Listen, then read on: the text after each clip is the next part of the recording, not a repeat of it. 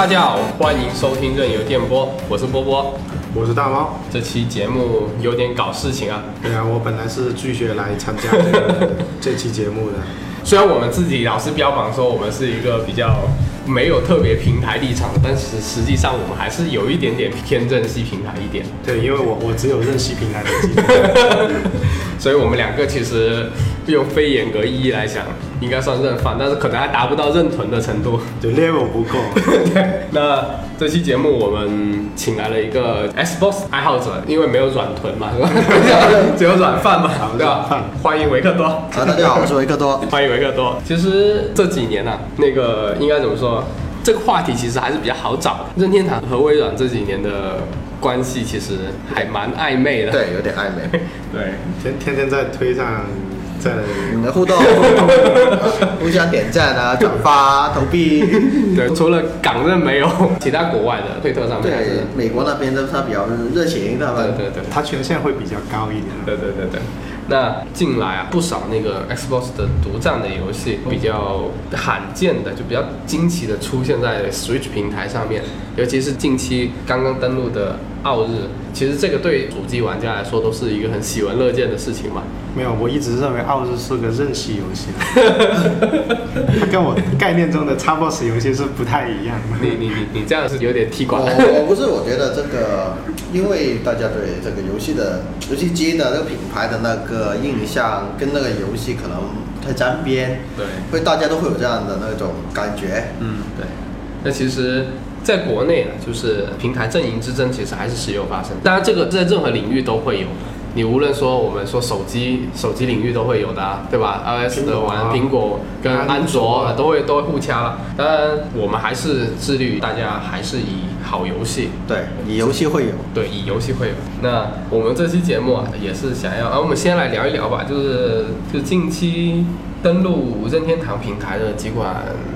Xbox 平台的游戏啊，应该说微软微软微软系的游戏，微软微软系的游戏。其实近几年来对大家最最有印象的，应该就是《茶杯头》跟《奥日》这两个在 Xbox 上面发售的游戏。嗯。而且大家印象中，这种游戏不该发生发生在 Xbox 上面的游戏，登录到 Switch 平台上面，嗯我觉得这个可能是大家意料之外，但是可能业界会觉得这个事情是可能发生的，因为对于微软的话，我猜测，因为他现在 CEO 不停的强调以云为先，可能他想将一些云服务或者相关的一些业务渗透到任天堂上面，比如服云服务服务器的租用啊，可能就是说一些商业上的交换，因为他们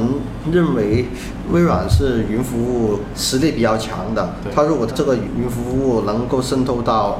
Switch 上面的话，就等于它可以从 Switch 的业务上面拿到盈利，这对于一个商业公司来说都是最好的。对，几年前在那个《传送门二》的时候，V 社是要求过 Xbox 三六零的 Xbox Live 开放跨平台的。那时候 PS 三版本是可以跟 Steam 版本互通的，很多玩家会留意到在 Steam 的登录界面上面是可以通过 PSN 账户来登录的。但是后来近几年风向就开始改变了，变成微软是乐于去做这个跨平台，对，他可能说的是资本丑陋的资本家嘛，他要把所有的魔爪伸到任何的终端。怎么说吧，各个各个游戏厂商，包括平台方，它本身的一个企业文化企业文化跟跟一个企业战略嗯有关。但实实际上这几年，就不要说微软的游戏的风格跟大家过往的一些刻板印象有些差别，就算是任天堂也是有很多的变化。对其实现在三大厂商，包括索尼自身也好，已经是有蛮多的打破原先的刻板印象的一些东西。但是可能有一些玩家，他拥有一个平台的主机，可能没有拥有另外一个平台的主机，他可能会有一些通过一些新闻啊，或者一些一些，因为你游戏你不去体验或者不去玩的话，你只是通过看一些宣传、看一些报道。你是无法很深刻的理解这个游戏到底好在哪里。对。它风格到底在哪里？对，而且你没有在这个平台，你就不会去挖这个平台的游戏，你就一直觉得这个平台的游戏只有最亮眼的那几个独占游戏在在在那个地方。对，所以我们这一期节目其实就是想要打破成见吧，交流 交流。交流交流对。交流。然后互相伤害一下。互相伤，然后也互相安利一下，对对，互相了解一下，就是也给也也通过希望这期节目能够大家通过我们的对话，呃就是就是彼此了解对啊，不同的偏好不是对立的理由。对对，没错。那在聊之前，我们还是要先表明一下，就是我们各自拥有多少部就是平台的掌机啊，主机还有主机还有掌机，对吧？对，其实我是断层的。我第一个接触的那个游戏主机就是土星，因为我在别人家里面看他们玩《生化危机》，之后就 GB，然后我就买了第一台的 GBC。那时候基本都是玩洛克人，然后因为读书的问题就断层了。在读书的期间，我去那些租机房接触 PS2 玩玩那种动漫改编的游戏，然后真正认真玩的就是第一台的 console 的话，就是 Xbox 三六零。哦，到现在的话，就 Xbox One、Xbox One X，还有 3DS，哎、NS 我还没买。目前这个时代，你主要拥有就是 Xbox One，对还有 PS 呢。PS 我就借朋友过来玩过，因为主要是就你自己其实主要还是拥有 Xbox One 对单台主机。对哦，那其实你也是相当于从三六零入坑，然后一直玩到现在就玩到现在，就一直。那你三六零时代你也是只拥有三六零。对，说实话，你还是蛮纯粹的一个 Xbox 玩家。应该说那时候很纯粹的穷，对，也是因为，那也是因为读书的时候穷，啊，大家都经历过。你没没有办法拥有多台主机，对，这只能够去。然后到现，在你可能就是没时间了。对现在是玩那么没时间多。那大猫你呢？我曾经有过一台三六零，红了吗？没有，看着别人红没有啊。啊，然后呃其实我我我现在有的多数都还是任系的那个、嗯那个机器吧，然后 GBA、GBC 啊、DS 啊、三 DS 啊、二 DS 啊、V 啊、VU 啊、NS 啊，然后然后本世代本世代就 MS 啊，我因为我就只就只有一台 NS 对没有没？有，曾经我很想买 X One 的，因为我觉得 X One 放客厅还是很好的，而且我看看看碟也好，或者是玩游戏也好，嗯我觉得还是很吸引我。的。那当时被江爷安利，就是说 Xbox One 可以拿回来做机顶盒，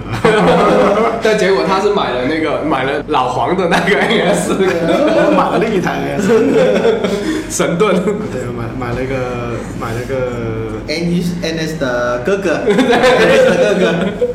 对。同样的心，对。对对对，同样的心。对，那那我我自己这个世代的话，我是就主要还是 Switch 跟那个 PS 四。说实话，就是我在过往的世代里面，我是从来没有接触过 Xbox，就我没有买过一台 Xbox，甚至是没怎么接触过，也没怎么玩过。当然，你说零零星星朋友家或者去外面搞活动的时候有一台 Xbox 啊，嗯。啊，都或者有那个它的体感叫什么 Kinect Kinect Kinect 对啊对，呃有稍微的接触过，但也没有深入玩，但是基本上可以说对 Xbox 是处于一种完全不了解的一个状态。嗯，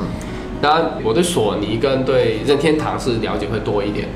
然后任天堂我是全系的主机都有，然后掌机的话也基本上都有。他这是炫富，他他就是告诉我，因为他的童年非常的开心。不不。不不，这这个这个都是因为我非常。因为因为我近几年玩玩那个中古游戏老游戏玩的很多，所以就会呃会去哦收全民冷饭王 了，对对冷饭王嘛，对吧？在冷饭王的带领下，对对对，我也是我也是玩的老游戏还是以以以任系任系的为主，啊。对，嗯，会比较喜欢任系的游戏。就嗯啊，应、不能说喜欢任系，应该说我会比较喜欢日式的游戏。对对，比较喜欢偏向日式的游戏。那其实很明显啊，那这样子大家三个人介绍完之后，维克多是属于哦玩 Xbox 过来的人对对对，软饭的。然后大猫应该算作是比较，也是算比较纯的呃正饭。我是属于就是比较比较偏日系的日系类型的游戏。对，你是比较有钱，对，比较有钱。是是。那我们就进入正题来聊。第一个话题就是有什么一些标签式的印象。这个问题当然先从认饭开始的啊。啊，从对对对对，快开始大大猫。Xbox 开始就车枪球，对，车厢球是第一个标签，对吧？呃，车厢球，然后你想想，永远都是突突突突突突，然后然后然后你说到游戏，第一想到就光环了，士官长开的那个那油猪车还是什么？油猪号，油车对，然后然后在那晃晃得我头晕，然后我就受不了了，就这样吧。然后那个光环战争，因为它是 RTS RTS，因为因为在主机上玩 RTS，咦，我觉得怎么可能呢？然后发现我我我玩了一个通宵就在那玩，哇，好爽啊！觉得这个游戏太贵了。然后后来我发现那个呃光环的那个故事还是很吸引人。后来包括有一些，它不出过一些小动画嘛，我也哦对看了。啊，像那一些致远新的那些 CG，我也跑过去看了，但是、呃、玩不下去。不是它不好，就是我我一玩就晕，你知道吗？嗯，总总体它的主机给我的感觉都是非常刚硬的，因为他们玩的感觉都是一些特别 man 的男的在玩的游戏，那不太像我我我们一被打标签就是哎小孩子玩的游戏那种感觉，他们那种会偏那种成人一点或者成熟一点的感觉，嗯，会比较硬核，偏偏那种硬派吧，应该不叫硬核，叫硬派的那种人的印象。嗯，然后这这个是我对对那个微软的感印对印象。印象是吧？就我再补充一下我对于微软的一些一些标签性的，然后你再你再总体发言，好好吧？除了刚刚大猫说的那些印象之后，我就啊、我会比较倾向于就是独占游戏，就无论整平台那些都看有没有独占。我会觉得游戏平台没有独占的话，那你优势在哪里？就我一直就是会有带有这种疑问，你知道吗？对，对，其实我对这个这个，其实我我觉得是我比较大的一个偏见，就是觉得你虽然硬件很好，但是你没有独占。其实后来我好像深入了解之后，就也觉得我我其实这个看法也有问题，但你待会你再总结。然后一提起 Xbox 对我来讲的话，你问我说 Xbox 有什么游戏，那我就只能想到两个独占游戏，一个就是光环，一个是是战争机器，没有。对，其实对于微软游戏来说，它是偏欧美的，这东西本来就是欧美人做出来，他就肯定会优先考虑他们本土，他们本土玩游戏那种客厅文化，他们玩游戏机不像我们说玩独占，他们只是玩买一个 我拿低保都能买回来的娱乐设备，尽可能玩到我们喜欢。你看美国人喜欢看什么？看橄榄球、看篮球、看赛车，那种对抗性很强的那种游戏，那他们自然上面他会投资很多类似像足球啊、啊棒球啊那种游戏，那还有他们的那种。美国人很上火的嘛，大家都知道，枪枪枪的文化，那么他们就有玩的 FPS 游戏啊，或者威尔是愿意去投资这些游戏变成自己的独占宣传的游戏，还有车，呃美国人在车上的车轮上的国家，因为我去了美国很多次都是租车，没有车是无法活动的，在美国，所以它汽车游戏在上面也是非常的出色，尤其是它刚刚两位没有提到的。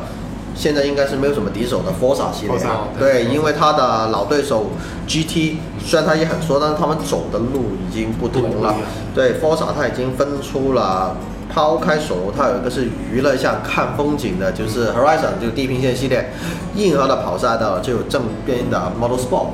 呃，然后还有就是美国人喜欢玩 FPS，而且它在上面，但就是在主机上面第一个把手柄玩 FPS 推广到全球的，应该就是 Halo。它是专门为主机优化了一套操作。其实他们那种基因到现在，很多人一玩知道是邦吉的功劳。你像玩 Destiny、玩 Halo，你跟那个 COD 战力一对比就知道那个手感是完全不一样的，而且是很顺滑的那个加速度。还有在国内，因为我们是受那种日本的对动画文化日系文化输出比较多了，而且大部分的人应该说我们东方比较容易接受东方的一个文化。在我们呢懂事会玩的那个年纪，能接触的没有 Xbox 三，没有微软的嘛。嗯。那当年的 PC 也相对比较贵，啊、有 console 的就肯定去买楚星，嗯。啊，这是世嘉、任天堂，还有索尼，嗯。所以他们就会先入为主，会认为这个东西更加适合自己，或者是他们已经喜欢上这个主机上面的游戏。嗯，哦，那现在就是说任天堂。对啊，我对任天堂的就是我对任天堂，我第一台是 Game Boy。嗯，那时候真正吸引我的任天堂的游戏是拖拉米的那种，那个叫什么狂野，就是那个电单车的那个嗯，就跨障碍的大回旋，那我觉得那很好玩。然后就是 FC 也是去别人家里玩的，玩洛克人那个马戏团，嗯。马戏团还有那个叫马里奥，嗯。那那些东西。就是我对电子游戏的印象就是启蒙就是任天堂的，所以我对任天堂的游戏是感觉是给小孩子玩的，到现在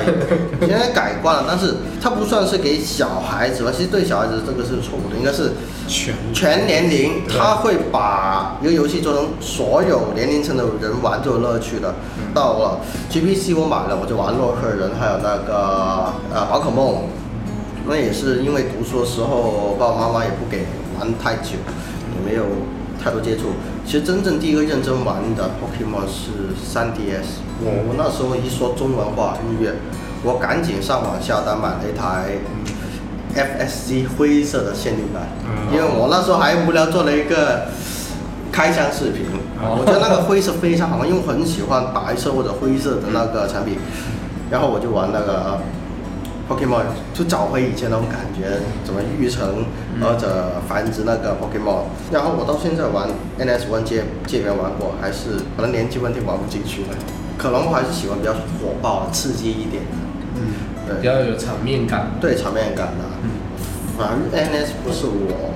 现在不是我第一想去入手的一个主机，我会欣赏它的玩法，我会欣赏任天堂的把游戏的那个方式带到另外一个领域，但是它不吸引我。嗯，我理解，但是我会买，暂时。这这个就是我好多同事，他不玩主机游戏，他可能玩 PC 或者玩手机游戏，他对任天堂的所有概念就是，哎，这么这么就很小孩，就是我说玩马里奥，他说你还在玩马里奥，然后我说给你试试啊，结果跳不过去，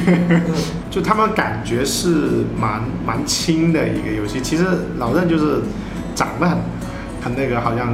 没有任何攻击性的感觉。然后你玩下去，其实发现它是蛮重度。然后我们同事就说：“嗯，好，我不玩，没什么意思。”他他们多数会停留在这种偏在一个皮上面的感觉。这也没什么好撕的标签吧，我觉得还好吧。就是真正愿意去尝试的话，我觉得这个还是能能去体验，只是说这个点对不对的一个问题。所以对于老任的那个标签的话，我觉得是蛮多人的一个刻板印象。刻板印象对。像这个也是我们现在在做电台想去传播，就是说让大家更可能更多的去了解这是什么样的话，玩法本身的东西。对，其实我我我是想稍微就是解释一下，就是任天堂的游戏，它其实就是看似很简单，当然它的面向群众肯定是尽可能大的一个年龄段，对，有点像我们现在的手游，它是要尽可能的覆盖更多更多的玩游戏的轻度玩家。对，其实以前做游戏哪有什么重度玩家、轻度玩家？没有没有对，游戏越多人越好，所以它最早的时候就跟你说的，当时玩红白机就是 FC 时代开始，他没有这种这种概念，游戏机本身就是要全家玩，家用游戏机嘛，就要家庭玩。因此，任天堂做出来的游戏就入门一定要简单，就是它的规则一定要简单。就像马里奥，就是一个跳一个撞就没有了。你会看得很简单，就是它所有游戏都是这样子的，包括它后面所出来的那些游戏，包括斯巴达通也好，它都是很简单的，但是它的后延展很大，所以它任天堂做游戏一般都在做这样一个梯度。你没接触过这个游戏，或者你刚刚接触这个游戏的时候，你可能只接触了前面最浅那一段的时候，你会觉得哇，这个游戏好简单，没什么内涵。嗯，它就是纯粹的，就跟手游，你就像连连看俄罗斯方块这种，就是规则简单嘛。但是你真的去深入去玩它，就另外一回事里。面的那个变量会让你很难。对，会让你很难看。这个就跟其他平台的游戏不一样，因为其他其他平台游戏，它会更注重于整个框架性的东西，所以它一进去的时候，它会有个很漫长的教学。它它任天堂的游戏，它那个叫开发的时候的针对性没有其他厂商那么强烈。就是我一定性这个东西，就是这东西肯定是卖给那个年龄层的人玩，或者是那个类型的没错爱好没错没错没错。而最最通俗说，任天堂做游戏最起码看起来卖相就人畜无害的那种感觉。所以基因决定它，就是希望面向更多的，但是实际上它的游戏的风格，包括它的游戏的各个 IP 的展现，其实是都有各自的一面。说回来，就是大家看到的那个刻板印象其实是一个面，因为小孩是真的可以玩，对，对，然后他的深入去其实还是蛮不一样。我不知道大家记不记得以前有张图是这样的，然后看到这个宝可梦的一个截图，后面玩的那个人是一个大叔，然后呢在玩那个车枪球的是个青少年，对嘟嘟嘟，然哦，后这这是真的。对，就是这种刻板印象，但实际的人群就有有点不太一样。对就我们印象中的那个感觉。对所以，我我觉得我们只要找到自己适合的东西去喜欢就好了。没错，所以其实我们就很多东西，你很难通过一个表面的东西。这肯定对，就像我们刚刚，其实我们虽然就说了很多标签啊，其实虽然就是大家闲聊啊，对就是其实就是表明一个东西，就是当你没有深入去接触的时候，你很容易只停留在一个表面，嗯这样东西的一个很刻板的一个嗯理解。这这个跟我们平时有个现象，就是可能有时候你只是看到一一个东西，然后去就是你要给它贴标签是很容易的，但真正你去了解过它之后，你感受是不太一样的。我觉得一定玩过才有资格说这个东西好不好玩。没错，没错，对错。但但你没玩过，你可以说你不喜欢这一类的，但不是因为那个游戏不好，只是我不喜对啊你从它的卖相，你觉得我会拒绝，但是我不会说这个游戏是烂游戏。而且你这种拒绝只是基于当下的这个状态。对啊我不想，我我可能比较抗拒这一那个东西。对啊，你可以怪任天堂做的游戏不会引起我去购买这个欲望，嗯但是你不能够说任天堂不会做游戏。那 对，这个是真的。所以说，平台之争很容易越过这条界，这个对就是这个东西。嗯就大家其实所持的立场是没有问题的，其实大各自都是一样的。对啊但是你一一越过这条界，你就这个性质就变了。对，我觉得这个是一个看东西的角度的问题。嗯，呃，为什么有平台之争的一个问题？我觉得是以自己作为一个本位的立场去考虑，就是我认为不好，它不好玩，它就是不好玩的游戏，嗯，而不是个客观，就是说我不玩这游戏，不是因为它不好，而是因为我就不是符合我这种口味的人而已。没错，没错。所以我们谈论的话，可能每个人都从自己角度去看，它永远都是会是它是垃圾嘛。但其事实上，我们应该站在一个一个客观的角度去讨论，就是你喜你你不喜欢，你也可以有不喜欢的权利，对你也可以说你不喜欢它，但是你不能说它是垃圾或者是烂游戏。嗯，可能是因为网络的问题，或者是他们，如果你就是一个免责声明，它表明这个是我个人的见解，那没有 OK，你没问题。但是有些人就是可能你说的话被其他人断章取义，然后就拿来宣传。对，那么撕开这些标签啊，这些问题啊，那我们可以来聊一聊，就是这平台是什么东西吸引到你？其实我买三六零的时候呢，真正让我去玩的游戏不是黑龙，也不是战争机器，是鬼泣四。啊，对，因为我是一个很喜欢鬼泣系列的玩家，嗯因为那时候他说上 Xbox 六零，顺便上面可以玩到 Halo，所以我买了 Xbox 三六零去玩。那现在 Xbox 上面我最喜欢的游戏，大部分都是第三方，嗯。反而不是第一方，因为第一方我是会喜欢，但是我觉得第三方这东西时间沉淀会比第一方长很多。嗯。那第二就是黑楼，吸引我的是那时候我看到一个游戏机的那个盘，就游戏光环那个盘，我放进去里面有个剧情梗概，里面那些配音居然是中文的啊对啊对，居然这个游就是这个，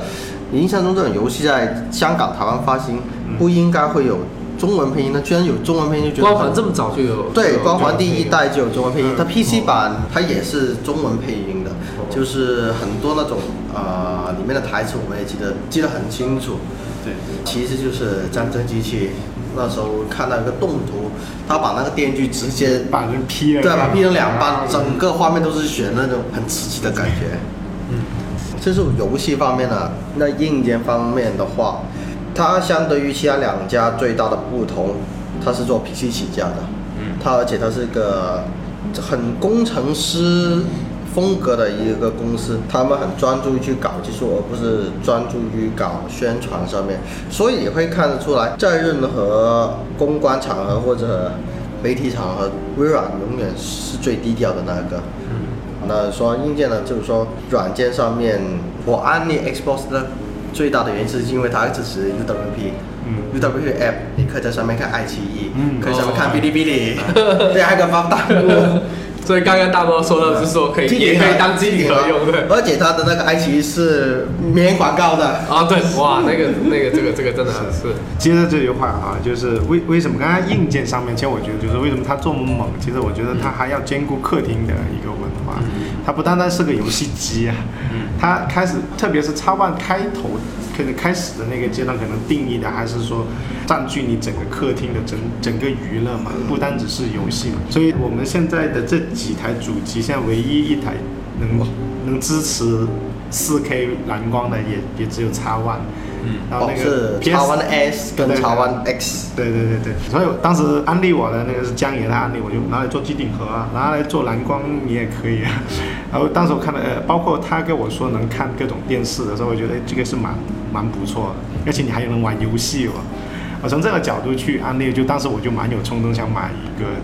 那你硬件吸引你，除了主机之外，微软的那个 Xbox 配套有什么吸引你呢？呃其实我对它那个什么相关的体感不吸引，但是它最吸引我的就是手柄。我没有主机，但是我有手柄。啊对，我三六零有一个，然后叉 One 有一个。但我之前我很想买那个精英手柄，手柄我觉得确实是手柄微软做的感做的是最好最好的，真是最好的。然后做的最最舒服的。对，一个亿的研发基金，研发资本吧。当当时在玩那个精英手柄体验的时候，我我在我朋友那里玩的时候，我我发现哇，太太爽太爽了！就是做尖剑的时候，当时我在玩那个战争机器那个，当时你你拿把锯在锯的时候，你手在，然后特别是那个、哦对。你开枪的时候非常像开枪的感觉，扳机扳机键嘛，然后你按住那个，包括它的震动啊，而且关键我手大，拿那个手柄会特舒服，我就觉得这特别就有一种厚重感的那种对它那个就是说，啊、可能这个比喻不太一样，就是你他们说那个赛车座椅，车里面赛车座椅，它包裹性很强，就是你摸那个手柄，你的手柄的肌肤是。大部分都贴紧在那个手柄上，你会融为一体。而 PS 四手柄的话，就是总觉得那个拇指下面对啊，那肌肉很辛苦。那 Joy-Con 就不方便评论了，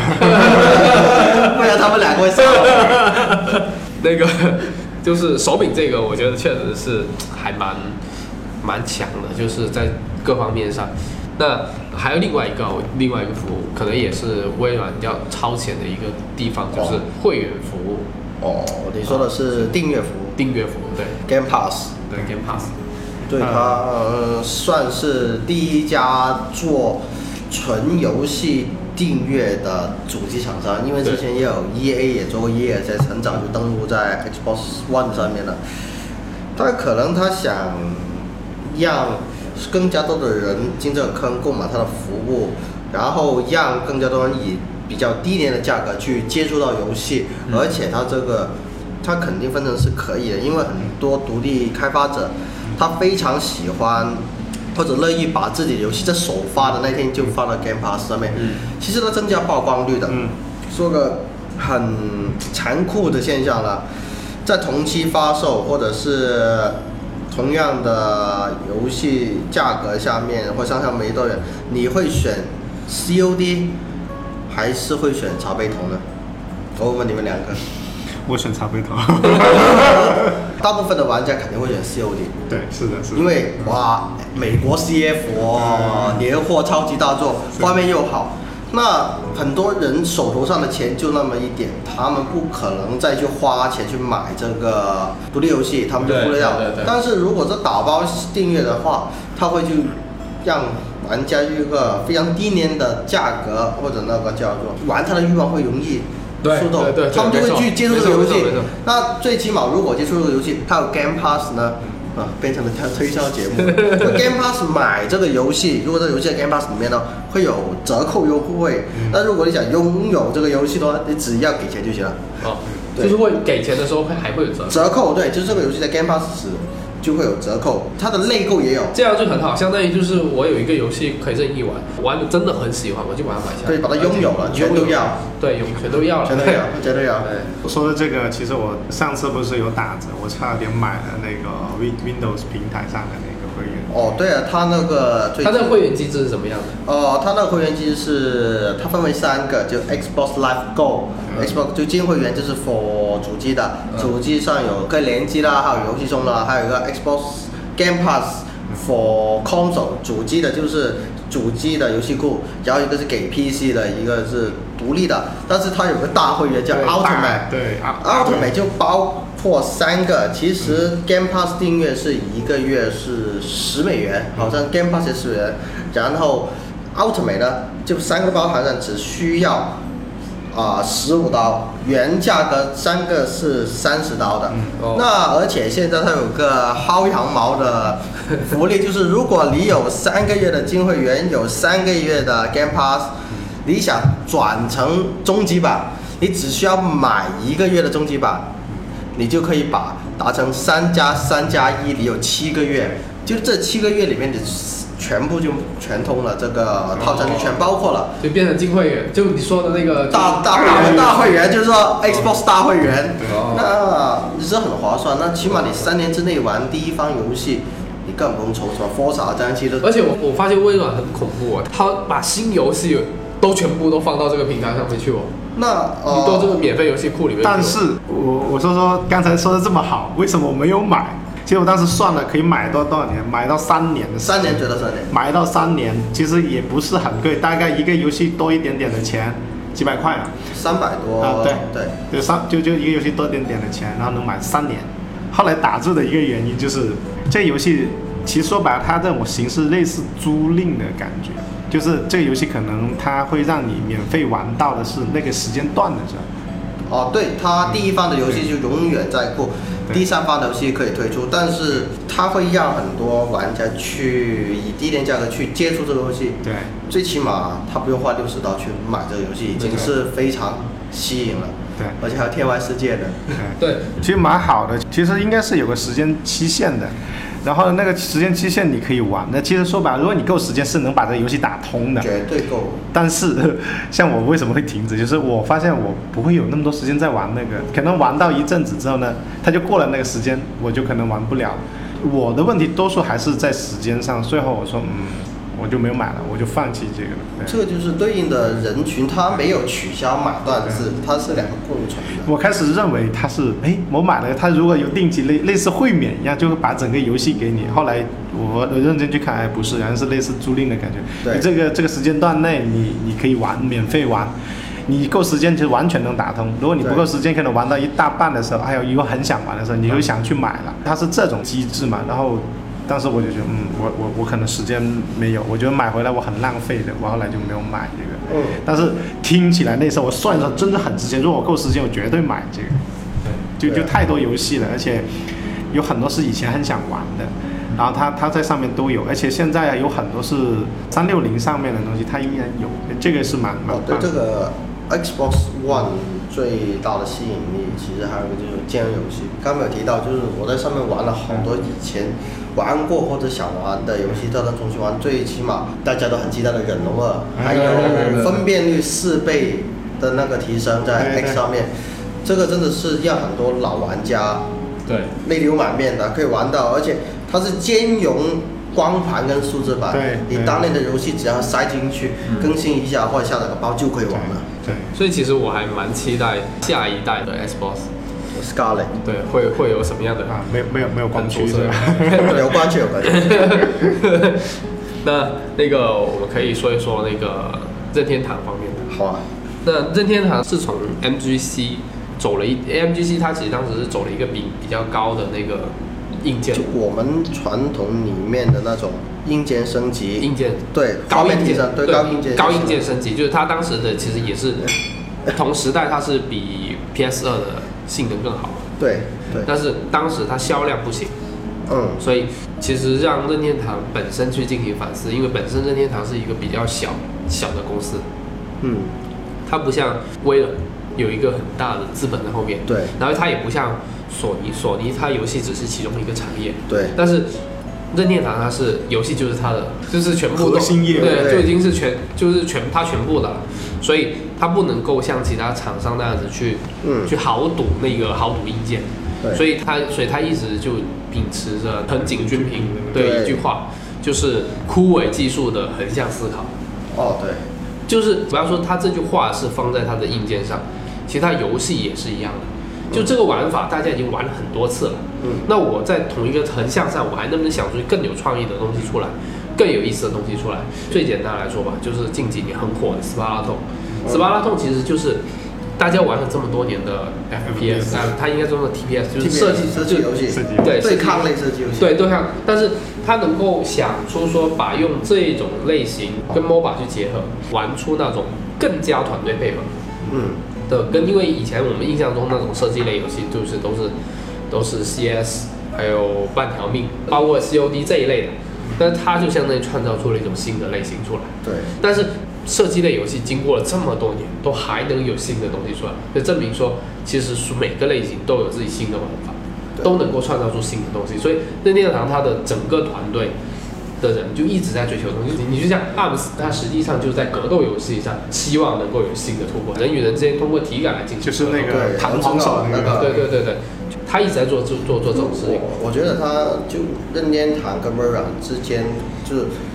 任天堂他他不太乐意去创造技术，他是愿意去利用利用技术的对，如果很多人说技术创新靠任天堂，其实我觉得这个问题可能得罪很多人，但是我觉得这他不恰当。对。它不像微软那种会投大量的钱去研究，因为它有研究院，嗯。就研发，他只是说我把拿拿过来，我把它用到极致，这就是任天堂的做法。对，没错。微软的话就是把画面或者说一个顶尖技术引到这个游戏制作里面，嗯，它可能做的玩法上面不会任天堂厉害，但是它的技术力没人敢质疑的。对，你可以理解成呢，就是它可能是一个很讨巧的剧情类电影，很紧凑，对，很有创意的。每个点你可能看似很老套，但是又能玩玩出一个新花样，大家看得很开心。嗯，就他就跟大家玩他游戏玩得很开心，然后他有时候有一些突破，他能够突破出一个新的枝节出来，变成一种新的游戏类型，嗯这个就是他厉害之处。但是你说像微软的 Xbox，它其实它像在做一个一个大片，对，做一个视效大片，嗯，对，大场面的、大制作的。那你说这两类电影，其实市面上都是需要的，对啊，它不是一个取代关系，对，它都需要。我觉得这个没没有必要把他们弄成对立，他们本来就是不同的人。互补，它应该是互补的一个互补关系。我大概总结一下你那个，其实，在理念层面，现在老任是做那种以创意为驱动力的一个做研发游戏，对，就是还是怎么好玩、怎么有趣为一个重重点。而硬件层面，其实就是横井军平那个，其实还是用已有的技术怎么达到一个更好的一个效果，或者是将已有的技术发挥到最好的状对最好的一个状态吧。一个当然也是它本来的一个成本考虑吧，另外也是基于说现有的技术是比较成熟的，就是你比你新技术要稳定的、稳稳定的多的一个东西。这个确实是一个怎么说吧，就是任天堂本身的一个一个一个一个特点吧。它的公司基因，他本来就做玩具的，对，对他不是它不是做生产工具的，对，对，它是做玩具的一个公司。所以我们把那个把索尼拉拉进来讲的话，就是任天堂它会有点像做在做一个玩具，对就纯粹好玩，它会更注重创意层面。然后索尼它是一直都是做那种音响这种这种像是专业类型的设备的。家电类，家电类，然后包括你看那个音像，它都是做一些，包括摄影啊，对摄影录像，它都是做一些比较深度专业性的，所以它的设备它会更注重硬件。对然后微软它是做做大家都知道做 Windows 嘛，做软件出身，所以它会更加注重于服务。对所以这三家的一个特性，其实大家一摊开来就跟各自公司的一个文化是有一个根源关系的。嗯，但是你说大家其实互相都是一个属于一个互补关系来的，嗯，并不是一个相互取代。对啊，其次，它又因为玩家的时间是有限的，嗯，玩家时间是有限的，所以自然上你说它没有竞争，那肯定也也不现实。毕竟任何娱乐产品都会行，都有交集，都都都是在抢争夺，就是玩家时间。用户数用户时间，我今天晚上我玩了，我玩了一个晚上的 Xbox，我就不能玩 Switch；对玩了一晚上 Switch，我就不能玩 PS；玩了有一晚上 PS，我就不能玩 Xbox。它在这个层面上是有取代的，嗯对吧？那所以就是就是让你们来推荐的话，你觉得微软平台会比较适合哪一类型的玩家？这是一个敲问灵魂的问题啊。对，Xbox 的话，我觉得目前阶段是不想没那么多的钱去买一个顶级的 PC，因为微软的现在的很多独占都会上到啊 Win 十上面，甚至是 Steam 上面。如果你想追求一个性价比比较高的产品或者一个娱乐终端，我会推荐 Xbox，因为它起码你放在客厅。你爸爸妈妈可以看爱奇艺，可以看，你可以看哔哩哔哩，还有一些电视节目的 app，嗯，啊，那如果你想追求那种单机游戏比较丰富的，或者日式比较丰富的，那肯定是 PS 了。那你想带出外面玩，去结交异性的话，啊我是推荐 Switch 吧，因为我是咖啡开咖啡厅的嘛，我看到很多的女性玩家，来你这里，对呀、她会拿 NS，除了拿手机之外就是 NS。哦，这是我的观察，嗯他们会玩啊、Mario 啊，或者是玩一些像 Overcooked 的那种很轻度的游戏，而且他的那个，我还问一个女客人借了那个 Switch Lite，我摸一下，嗯真的很轻，手感很好，真的很适合掌合。掌掌机吧，它就是掌机，就很纯粹的掌机对，很纯粹的掌机，它就是非常适合女性玩家，呃放到包包就可以出来出去玩了。对啊，那你们会你怎么推荐都把我们要说的说了。啊，我不说了。对啊，那个这样啊，那个还是回回到微软，就你觉得就是说会推荐就是一个没有接触过 Xbox 的玩家，嗯你觉得他通过哪个游戏去？哦，你就这样当案例他就好了。哦对哦，你一个 Xbox 没玩过的，那你推荐几个游戏吧？就是那肯定是战争机器啊，那战争机器就是够暴力、够血腥，嗯，而且够 man。那其实就有一个，如果想看那种战争机器它是一个什么样的游戏？FPS，就是对抗性很强的游戏，而且它是一个剧情向的是吧？它剧情也有剧情，但是其实它的多人模式也是非常的出色，因为很多人买回来就只玩多人模式，它那个平衡性跟那个对抗性做得很好它跟 COD 有什么关系？啊。有什么区别？就是跟使命召唤它它它不会太讲求这个枪法，因为战争机器很多时候是看战术的，你死不重要，你四个人怎么把别人围起来，把他灭掉，你就 OK 了。但是 COD 更加多的是那个枪法，对，因为你战地最起码它会最最明显，它的装填是有个主动装填，它有个时间轴，如果你到那个点你按下去的话，会快速装填，嗯。就会缩短装填时间，而且你的那个枪的威力能增强，就一些战术性的动作会让你跟别人对枪对枪的时候你会有优势。那如果是主机上面 FPS 的手感最好的就黑龙。了，黑龙的话，光环。光环现在有士官长合集都四部了，里面还有 ODST 外传的，还有准备要来的 Halo Reach，大家都非常喜欢的那个剧情，它也会加入进去，就是让一个刚接触这个主机的玩家可以花六十块钱能玩到五个游戏，对对啊，那五个游戏都有中文配音，那你就是。可以了解这个为什么那么多光环光环它注不注重？因为我不了解，就光环它有没有多人？有有它的多它模式它它多人跟跟战争机器的区别，也它的都是很纯粹那种老派的，就是就以设计为主的。设计为主，还有属性相克，就是重武器跟其他武器的相克，因为它每个地图最我记得好像是有说它能够支持很多人，是吧？同时。哦不是，它最经典的好像是五 v 五还是六 v 哦六，因为我最近都很少玩，因为我也忘记，但是它有个叫战区模式，就是可以很多人进去玩。哦哦哦。对，就那种很老派的，它会有一个重武器在里面刷出来，你就谁抢得到先，那谁就赢，或者一些战术的，因为它的枪，它的枪的运用也是非常重要的。像有些枪有爆头设定，有些枪没有，有些枪的话，它能蓄力一下就把别人的护甲全破了，然后你再换那个手枪一点头，那就死掉了。哦。对，那确实变化很多。对，那还有那个就是 Forza 系列 Forza 系列我强烈推荐玩这个地平线的这个分支系列。就是去新去看风景。对，看风景，而且是开放世界看风景，而且里面还有很多车让你去收集。嗯。那最起码第一部进入了，虽然下架了，第二部也下架，因为版权问题。第一部是美国的科罗拉多州吧，好像就那边都是荒漠地带。然后第二是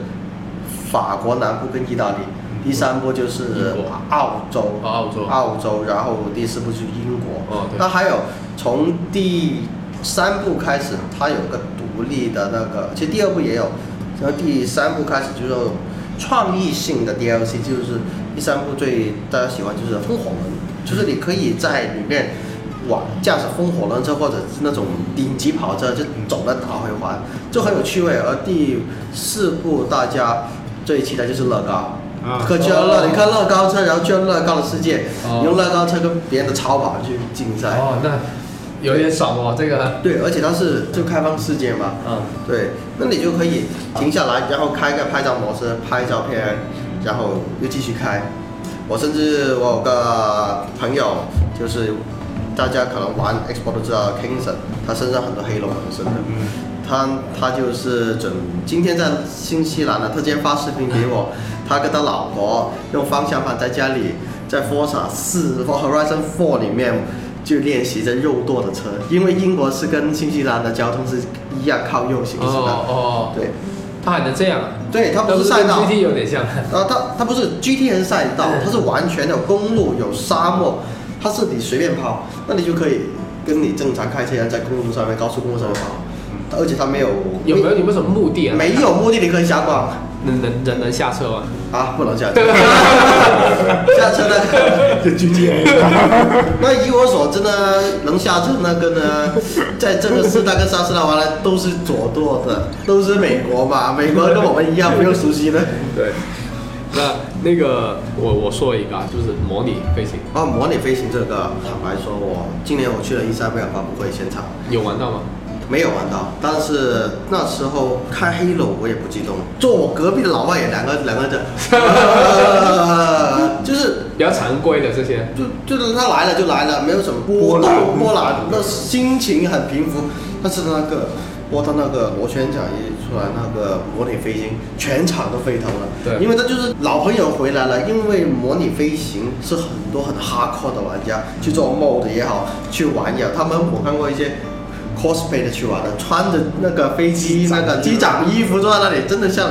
开飞机一样，跟那个通讯岛对讲的也有，还要说话呢。对说话，它是非常一个硬核的模拟的一个游戏，而且它这次的画面非常棒，它直接用了微软的云服务，还有那个景色生成。最重要，它现在确定这个游戏不是强制联网，你离线也可以玩。而且我当时看他们就说它能够还原，就是真的是一比一还原。对呀、但是你这个的话，你像 Google Map 一些什么五十六区啊，一些哦不是五十一区啊，一些军事它也会打码的，非常想玩这个，因为我很喜欢玩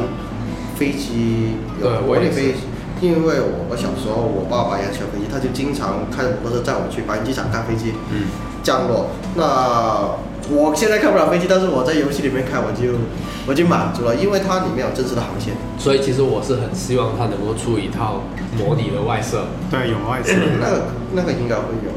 啊，那就很爽了。因为 它那个它那个飞机摇杆，现在很多外设也有啊，Harry 也有啊，现在飞机摇杆很多都是针对那个战斗机。战斗机是这样的，就是滑板空战之类的推杆的那个对呀，推杆那个推飞机。对，但是你那个民用飞机是不一样的。那我可能我这个就做做到最后的话，那个肯定很贵，像那个铁骑一样，那个整个操控台。我操，那有点哇，大。那整个操控那台那那点夸张。那那如果他那个飞机有踏板，还有那个油门，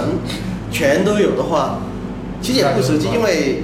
呃，我家人是做我在航空业做的，他是做飞机维修的，也就是说每个飞机的不一样是吧？不一样，你像你是开空客的，你要去开波音的，你要重新考证，或者是波音的不同机型，你要重新考，所以这个适配其实有问题的。但是如果他一套什么油门啊，你穿着跟那个飞机机长那个衣服的紧带感，啊，反正这个到时候肯定会有人出配件的了，对肯定有啊。但这个游戏我确实是我目前最期待的微软游戏，对对对对对，我当时也是跟你一样，就是一三一出来看到这个游戏的时候，对啊我是，激动，很激动。而且这个游戏叫 Game Pass，这个就有点犀利了，这个游戏叫做 Game Pass。对啊，你自己安利了自己。我我我是我是确实有打算下一个世代，就是因为现在已经到了那个到了那个世代末期了。两家都说下年年底对对对我就现在就等下一个世代，我可能会首先会试试一下 Xbox。好，试一下可以看哔哩哔哩的爽。那任天堂这样吧，我我我以我的角度来推荐，现在 iOS 它其实最好的一个是，我觉得是便携性。我觉得有些没有长时间能坐在电视机前的玩家，应该可以选择，因为包括 Steam 也好，你还是要坐在电脑前去玩这个。那现在的掌机上，我觉得现在效果最好，然后便携性最好的应该就是 iOS。我觉得如果是没什么时间玩游戏的，对游戏有有就品质要追求的话，我觉得我会推荐任天堂的那个 Switch。嗯，那如果你时间可以的话，那其他的几个主机我觉得都可以尝试一下。游戏吗？对游戏，我我我推荐给你吧。好啊你们喜欢打枪吗？玩十八洞吧。好真的，有了体感之后，你会发现微软为什么不加个体感操作呢？对就是瞄准，你知道那个瞄准是哎，对，这个其实我一直以来觉得精英手柄为什么会没有加？因为我对 FPS 啊，就是射击类游戏、主机射击类游戏的右摇杆瞄准，一直以来都不是特别能能上手。啊但是我发现任天堂用体感的方式去进行微瞄准，因为体感你可以更快的去微瞄准，确实是解决了这个难题。但是我一直觉得，为什么为了不尝试去？我觉得这个是他，他可能在这一代也没有想过。其实它微软的东西很少人去有留意过，其实它加入过的。因为当年 Xbox One 它是强制捆绑那 Kinect 的嘛，嗯，它其实出版的手柄前面是有两个红外线发射的。嗯。那时候我玩那个《丧尸围城三》，我被那个僵尸抓住，嗯。他那个提示叫我甩手柄，我就想，妈的，那个手柄会有有会有体体感。感。对，后来我才关了灯才知道，发现原来它的前面有两个红外线的嗯，然后那个 Kinect 那个摄像头捕捉到你那红外线的位移来达成体感嗯。但是因为后来 Kinect 失败，它取消了，然后它新的那个有蓝牙功能的 Xbox One S 的手柄，它也取消掉那个功能，所以这个就成为了绝唱。那时候可能他想过搭配 Kinect 来达成一些初步的体感。如果我试过把 Kinect 关掉，在那一瞬间，它的提示呢，就是叫你按键，狂按那个连挡那个键。如果你有开那个摄像头，就会摇那个手柄。很多人是没有发现这个事情的。哦，没有，一呃，为什么为什么跟你推荐这个原因，就是因为你刚刚说那几个我试过，就是射击的感觉，我就是还蛮爽的。但是呢，一到瞄准的时候，我就会歇菜，然后老是对不准。但是呢，在十八洞的时候，只要右摇杆来做大的推拉，然后你那个体感来辅助微操的时候，你发现很快的是。哦，对，然后包括那个塞尔达里面射弓箭也是，只要你确定了大方向之后，你那个一按下来，射箭是很有那种，就是你这种加速度甩那个枪，或者是甩你的手柄的那个感觉更真实的那种偏向你甩把枪一一瞄的那种感觉。当时我就玩那个精英手柄的时候，哎呀，如果这种加进去的话，这种射击的体验应该是非常好。那也是。所以我你去尝试一下十八洞的射击的感觉。那如果 p a 动用 Pro 手柄玩的话，它会没有这体感吗？有有有，啊更爽。然后因为它最早的时候是那个 s p a r 是出在 VU 的，VU 是那个 Gamepad，Gamepad 上面是就有带哦。其实 s p a r 应该是让任天堂第一个用就是体感的游戏。哦，体感去克服这个就是瞄准，因为任天堂可能就是觉得你手指去调整光标不灵敏，但他又不想用吸附式。S p a 是没有吸附式的哦，它的设计都没有吸附式，所以他要解决这个问题，他觉得吸附式会让玩家觉得很奇怪，嗯，所以他就想出了用体感的这个方式，因为体感的话，你用左手这样子，你很容易微张，一习惯你就觉得很爽。呃，这个这个还有个样，其实手柄这个对于对于那个轻度玩家是一个非常陌生、很难上手的。对对对对，我们以前的光标是移到差不多的时候，你用吸附性吸过去，啊，对啊，它就移到差不多的时候，然后你用体感移过去，对一码大。体感来做微调，然后右摇杆来做大的移动，嗯，大概是用这种思路来解决了这个问题。然后，然后你，这是我安利的一个游戏吧。嗯，其他其实我本来跟他说塞尔达，他来的时候就跟我说，嗯、不是我的菜。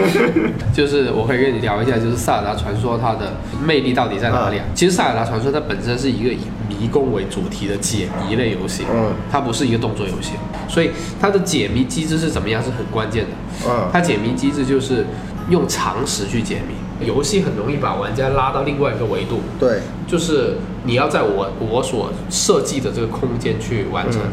但是《塞尔达传说》是第一个，就是你要用你的常识去想这个问题。嗯就比方说 Game Boy 的时候，有一个最近比较火的《织梦岛》，《塞尔达传说》，这个你应该听过。听过听过。之前在 Game Boy，Game Boy 只有两个按键，哦对，一个 A 一个 B，嗯对吧？那它很多工具，它很多道具，比方说嗯第一个道具羽毛就是可以跳，嗯你走的时候可以跳过一些障碍物。另外一个道具是用剑一直往前冲，可以冲破一些石块。嗯然后这些工具你可以放到快捷键放到 A 跟放到 B。那我们正常的游戏思维就是说，我遇到了前面有有有几块石块的，我用突刺把它冲过去；遇到有坑的我就跳过去。这是我们玩家最常规的思维。嗯所以他这时候他演变了一个思维，有一大段的时候你要怎么跳过去？你这时候你必须加速之后然后再按跳。嗯两个道具得结合起来，但是他不会告诉你这两个道具是这样结合可实现这样的效果。再比方说，我身上有一个火的道具，然后又有一弓箭的道具，就是我要怎么射出火箭。别的游戏是把火把它装备到箭里面射出去嗯，它游戏就是你 A 键要设置弓，B 键设置火，A、B 同时按它就射出火箭，单按 A 它就射出普通箭。嗯明白吗？然后，但是你那个冲刺鞋跟跳跳跃羽毛，你就要先冲刺，然后再按跳，才能跳过去。哦这是九几年的时候他就有这样的思维了，嗯他就有这样这样设计游戏的思维了。你你可想而知，他其实很早以来，他就一直在摸索的，就是让这个游戏跟现实的体验，我们惯性思维是一致的，就是不要让你游戏完全抽离出来，跟现实生活，他就要让你不断的用现实的经验去解决游戏里的问题。嗯这就是他解谜最有趣的地方。所以你你刚才推荐的游戏应该不是《旷野之息》，对啊应该是《织梦岛》。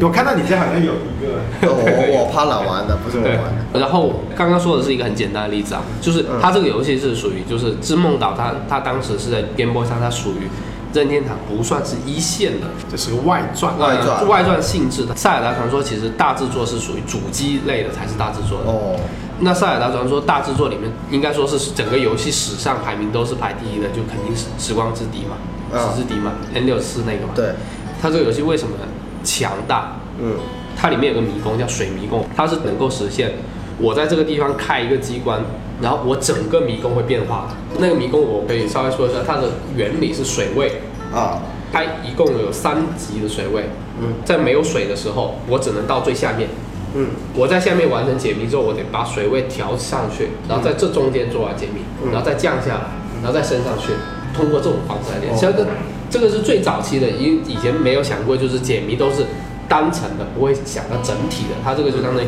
一个谜题影响整体，所以后来塞尔达传说就一直遵循这种整体性迷宫。嗯所以为什么塞尔达迷宫这么重要？而且包括这一次的旷野之息，其实它每个神兽都是一个很整体的迷宫，哦对，每一个神庙，其实就这么来的。嗯现在《旷野之息》其实它是把它整体的东西，以前是按一个大迷宫一个大迷宫去做，它现在是把这个大迷宫的所有东西拆散在整个地图上，那它就变成了一个比较分散的一个形式。那其实也打习惯了现在沙箱游戏的玩家，也可以去快速入门接触，不会太陌生。对对对对。呃，所以它跟传统那个有点不一样，但是我觉得那个织梦岛是完完全可以去感受一下，它是小小的一个，就像沙盒这么很小的沙盘里面，它做的非常丰富的东西在里面。旷野之息玩不下去，但那个可以尝试一下，然后呢，看看有没有小小的乐趣。它给你的感觉不是那种哇怎么样，就是小小的，咦，哎，这就是这种有这种小小的感觉对就好。就一点一点这种，哎，有意思，这个有意思，那个有意思，就形成了一个。然后呢，另外呢，现在有中文，因为以前我们玩的是没有中文的。对对对，这个可以尝试一下，而且嗯画面很小孩啦，做粘土的那种。嗯但是我觉得可以从你的角度去看另外一个不同的那种东西，可能也有不同的感受吧。对，所以我觉得接触任天堂的游戏的话，需要你比较有耐心的，嗯有可能需要有耐心的。当你知道这个游戏好的时候，你也要有耐心的，因为它可能不会很快的就让你上手。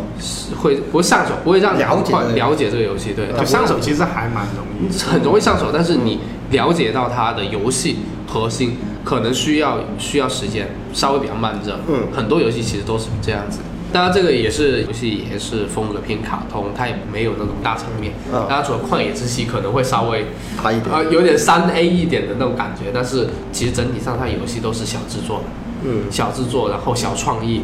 像他所做的音乐游戏就是那个《节奏天国》，哦，对，那个好玩。对你玩过吗？那个那个我真的觉得好玩，对，《节奏天国》除了《节奏天国》，还有另外一个《瓦利奥制造那个没玩过。》啊，《瓦利奥制造》跟《节奏天国》是一样的。嗯节奏天国它遵循的是节奏，对吧？嗯。那瓦利奥制造这一类型游戏你肯定玩过，就是它随机给你一个小游戏，然后它不告诉你玩法，每个游戏只给你五秒的时间，你在五秒之内你要理解这个游戏怎么玩，然后把它玩玩出来。举个很简单的例子，就是自动铅笔一直按一直按，然后它一出来这个画面就是这样子，哦。然后下面就五秒，就五四三，你要你要一直按，一直要把里面的笔尖全部按出来，或者是给你一个卷纸，然后你就要通过画画画画把那个纸全部卷空。任天堂很喜欢玩这个，就是通过常识去玩游戏，嗯，贴近生活。贴近生活，对，所以他就很喜欢这一类型的游戏。嗯。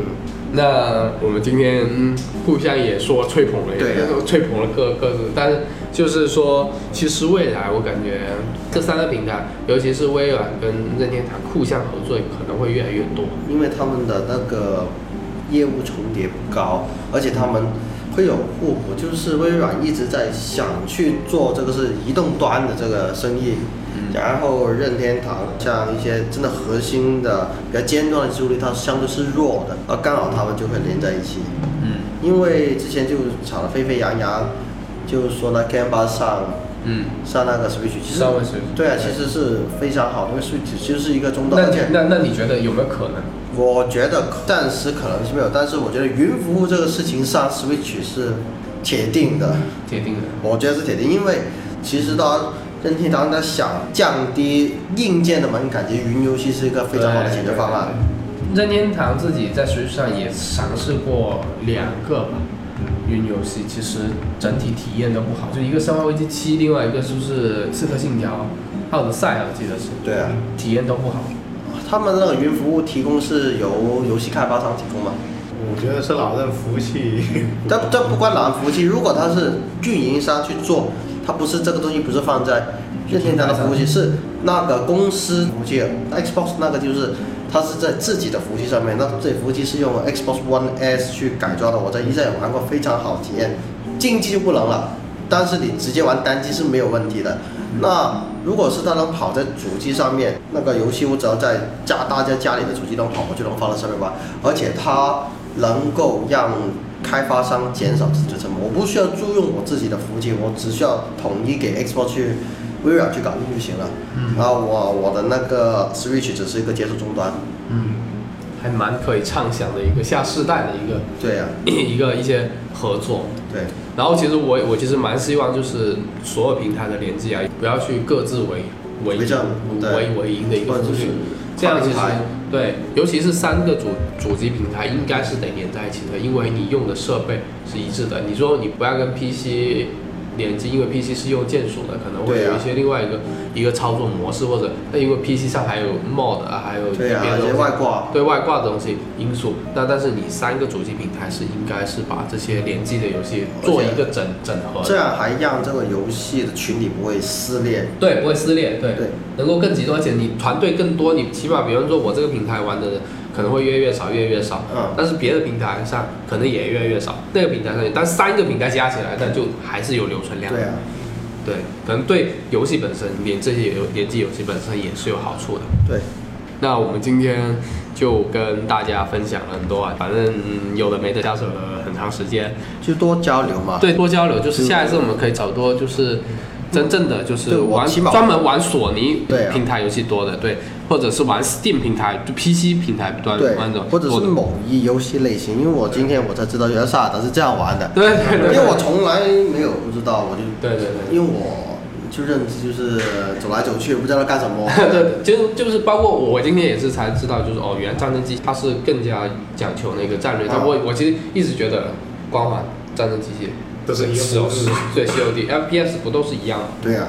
大家其实就是打破成见，多交流。中国这整整个主机圈还是属于很小，大家还是得更团结。对啊、好，那我们这期节目就到这里。了对，下一期我们有更好的话题再再再拉多几个朋友来来来扯一扯。好，嗯，OK，好，好嗯，那就这样，拜拜，拜拜。